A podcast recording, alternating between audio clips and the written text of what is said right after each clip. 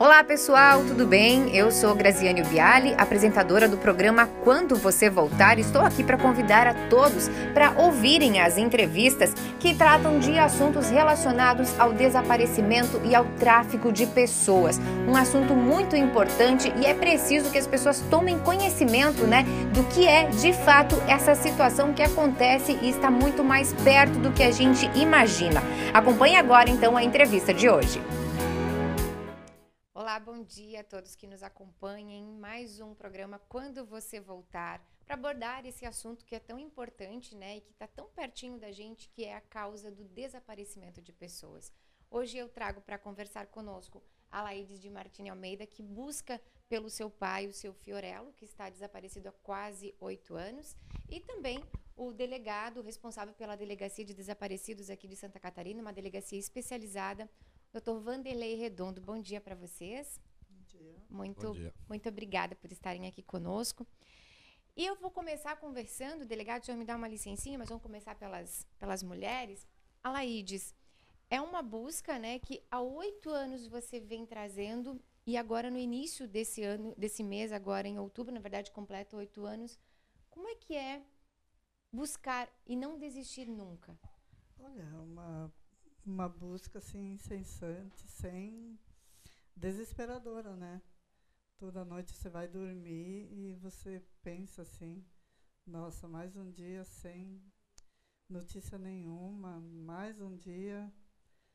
Você não sabe onde o teu pai está, você não sabe como ele está, o que aconteceu.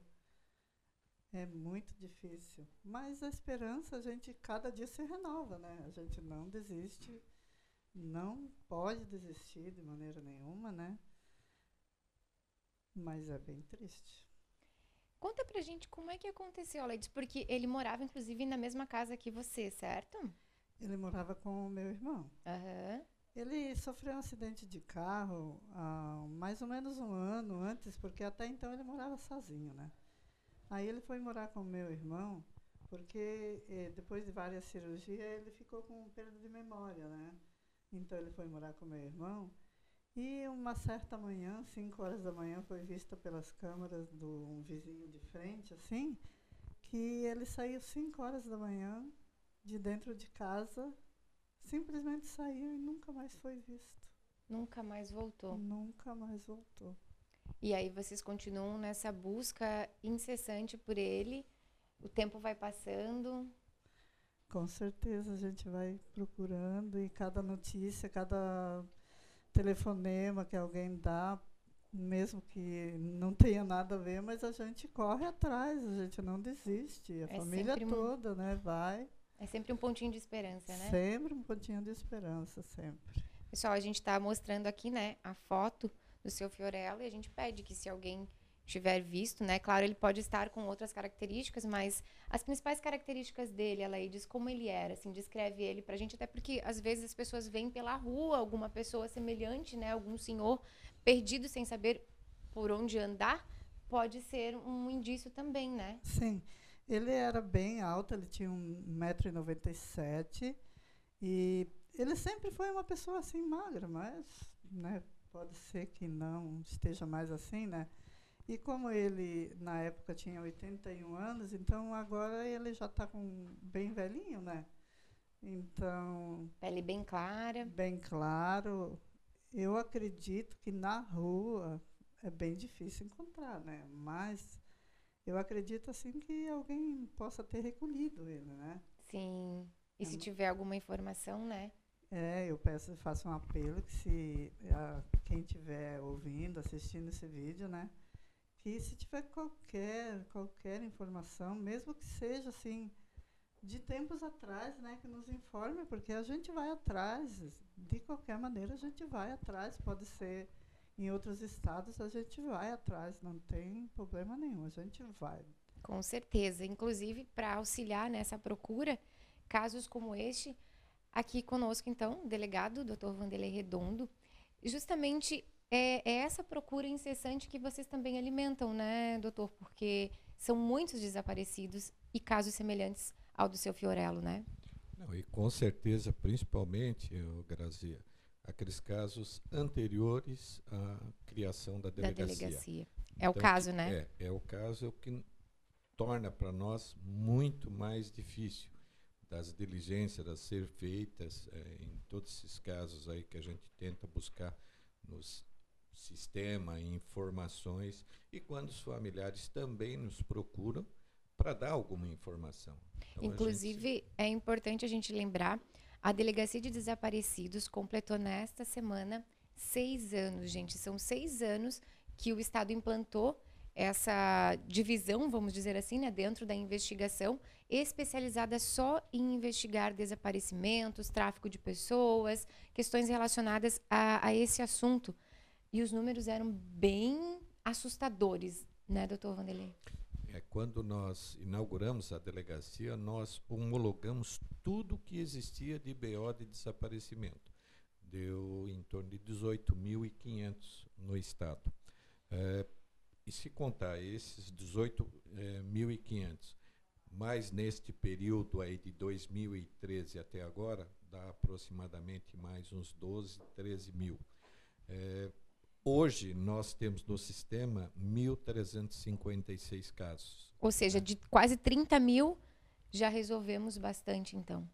é, e essa dificuldade até que nós estamos conversando é que o pessoal registra a ocorrência no momento que o familiar retorna, ele esquece de ir na delegacia. Então, um trabalho para nós muito grande, que a gente tem uma perda de tempo muito grande entrar em contato com os familiares para ser feita a baixa.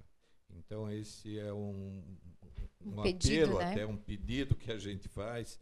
A pessoa, no momento que registrou, veio o seu ente querido, retornou para casa, registrar a ocorrência de, de reaparecimento. De reaparecimento.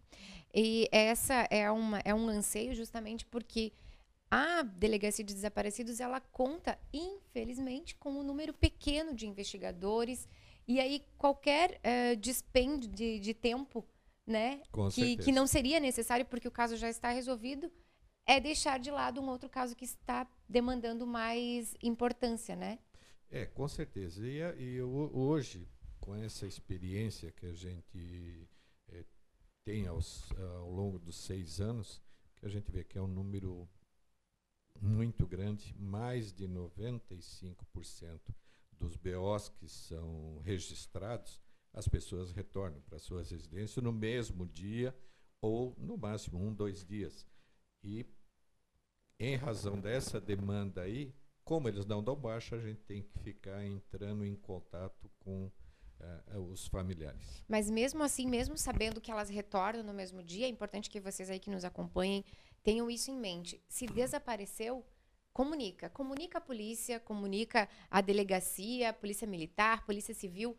Por quê? A partir do momento que você comunicar, o trabalho começa imediatamente, certo, doutor? Com e certeza. é muito mais rápido. É. E principalmente eu, hoje, desde o início da delegacia, que nós damos uma prioridade casos de crianças, é, idosos e pessoas portadoras de necessidades especiais. Então, são os casos que a gente já, no momento que a gente tomou conhecimento do fato, a gente já procura obter mais informações dos familiares para proceder às diligências. Bom, na época em que aconteceu o caso do seu Fiorello, né, ela diz não existia ainda a delegacia de desaparecidos, mas como é que vocês procederam? Vocês já foram à polícia? Como foi? Sim, no, no mesmo instante já foi porque essa casa vizinha que eu falei que que viu as, as câmeras, câmeras uhum. é, um policial na época ele era ativo, né? Uhum. Então é, a ajuda dele mesmo foi, nossa, ele, os amigos dele e toda a rua, todos os amigos, nossa, tornou-se uma mutirão assim para procurar, né? E, e foi feito o BO, foi assim procurado imediatamente, né? Uhum. Então, essa procura imediata, quando se faz o boletim de ocorrência, né, doutor, tem toda uma agilidade nas investigações. Por conta disso, inclusive, que se aboliu aquela ideia de que tinha que esperar 24 horas, né? Lembra que antigamente Sim, se falava é, isso, é, né? É, era a orientação que se dava na delegacia. Não, ele está na casa do irmão, do vizinho, ele volta, volta. Mas hoje é, o que a gente é, expressa para todos os policiais no momento que a pessoa for registrar a ocorrência, é, fazer o registro já vai para o nosso sistema, que é em todo para todo o estado de Santa Catarina, e já vai estar lá como indivíduo desaparecido. Inclusive, existe isso, gente. No sistema, quando a pessoa é desaparecida e é registrado, é, aparece na documentação dele, que é um, um, sistema, claro, utilizado apenas pela polícia, enfim, né, pelo poder público, um carimbo de desaparecido. E isso acaba auxiliando. Infelizmente, não temos outras políticas mais efetivas, né, doutor Vanderlei, que interligasse todos os estados, mas isso já acaba sendo mais uma ajuda é, e principalmente que a gente tem uma ligação maior com o Paraná e Rio Grande do Sul. São os dois estados, como nós podemos acessar né, alguns é, policiais do estado, principalmente nas áreas de investigação, tanto Rio Grande do Sul e Paraná. E vice-versa, eles também acessam. Então, no momento que registrou aqui, a Polícia Civil do Paraná, do Rio Grande do Sul, Polícia Militar, já tem conhecimento do desaparecimento dessa pessoa em nosso estado. Até porque muitas pessoas acabam desaparecendo, embarcam no ônibus, né, por conta de perda de memória, embarcam no ônibus e vão, é, pega carona no meio da estrada, acabam indo parar em um outro estado. Então, essa interligação entre os sistemas é fundamental. Infelizmente, a gente não tem isso em todo o país, né? Isso que a gente aguarda que seja feito a nível nacional porque a dificuldade que a gente tem, a gente tem que mandar, eu tenho os colegas de todos os estados do Brasil, eu tenho que mandar o WhatsApp, eles me mandam para mim solicitando algum tipo de diligência. Mas se tivesse no sistema seria muito mais fácil. Seria é algo ainda a se pensar então aí, né, para o poder público, tanto aqui de Santa Catarina como de outros estados, que entrem num acordo, porque com certeza Santa Catarina nós temos 1.300, mais de 1.300 desaparecidos. Paraná também não deve ser diferente, Rio Grande do Sul também não. São realidades que estão aí muito próximas da gente, né, doutor? É, e, e essa dificuldade que a gente tem é, de saber dos outros estados. Então tem que entrar em contato com eles para saber é, realmente que a gente aguarda que seja feito isso a nível federal, até com o Ministério da, da Justiça aí, que a gente está aguardando. A lei está em vigor, mas de direito tem, mas de fato até agora não temos como alimentar esse sistema. Eu acho que uma informação bem importante para quem nos acompanha é o perfil do desaparecido. Apesar da gente saber que né, qualquer pessoa, classe social, idade, enfim, não tem um, um. Todo mundo pode desaparecer, pode acontecer, não é, doutor? Mas existe hoje, dentro desses, dessas 1.300 pessoas desaparecidas em Santa Catarina, um perfil que é preciso a gente ficar atento.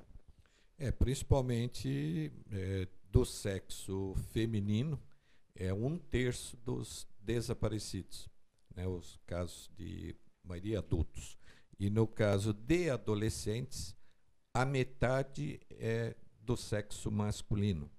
Então, é, de adolescentes, o problema que nós temos maior são de mulheres é, que desaparecem, conflito familiar, é aquela idade que a gente menciona até como aborrecência, né?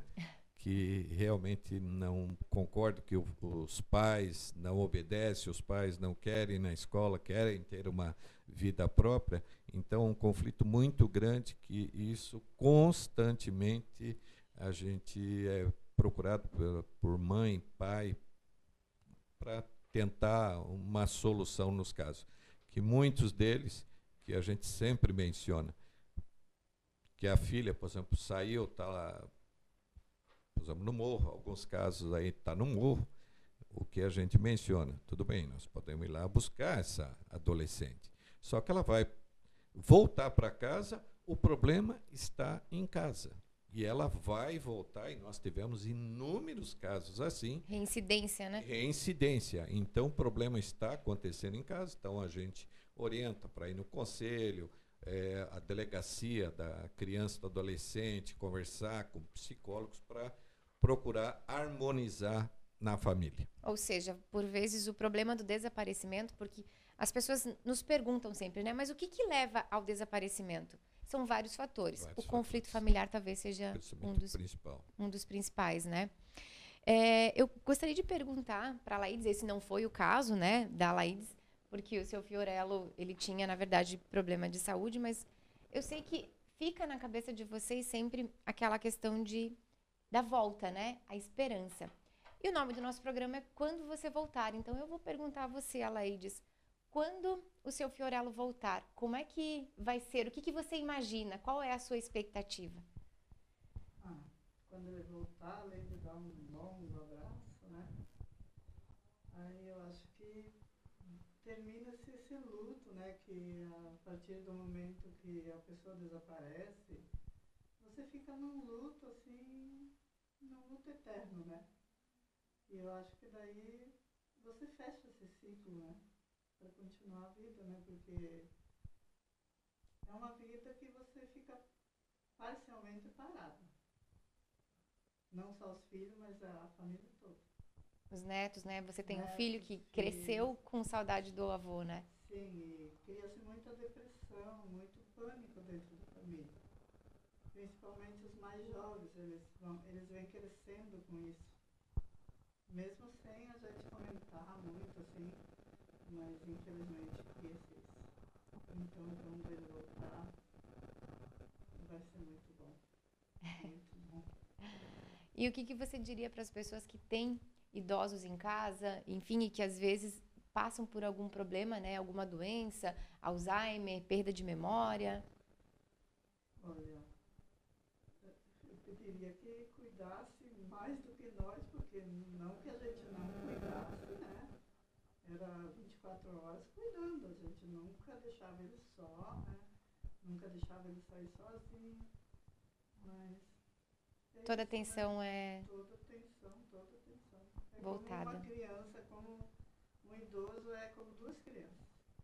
bom que em breve a gente possa ter alguma notícia a respeito do seu Fiorello. E mais uma vez a gente pede, a foto está aqui, se alguém tiver alguma ideia, né? Mesmo que seja de anos passados, como a própria Laides falou, que entre em contato com a delegacia, não é, doutor? Qual é a recomendação para as pessoas que nos acompanham? Principalmente, é, a gente precisa. A polícia não tem bola de cristal, a gente sempre menciona.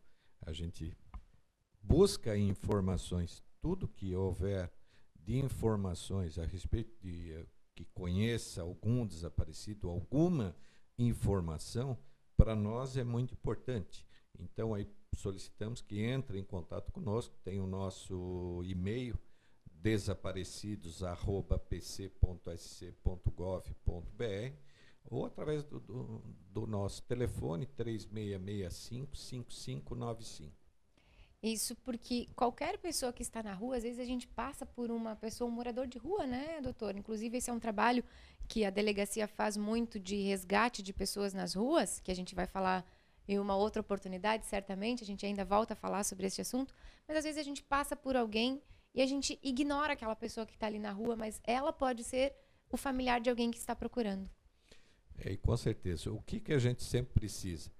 É, pelo menos se a pessoa viu, ah, olha, por exemplo, no caso, parecido com o seu Fiorello, que não adianta só falar para nós, poxa, meu Deus, você tem a, a, um celular, tire uma foto e encaminha para nós para a gente dar prosseguimento. Que às vezes não adianta, ah, eu vi ele lá na rua, não sei não. Isso é muito comum. Então aí não custa, tira uma foto, aí tudo bem, encaminha para nós que a gente vai fazer as investigações necessárias. Até para descrever a roupa que estava, né? Com Porque certeza, são muitas pessoas morando na rua hoje Sim. e aí fica difícil. Mas qualquer ajuda é bem-vinda, porque é uma frase que eu uso há pelo menos sete anos. Vocês são os nossos olhos Com certeza. na procura das pessoas desaparecidas. A gente agradece muito a todos e vamos ficando por aqui até a próxima sexta-feira. Então, chegamos ao fim de mais um programa Quando Você Voltar. E se vocês quiserem assistir ao programa ao vivo, é toda sexta-feira, às 10h30 da manhã, no Facebook do SCC SBT Online. Um abraço e até mais!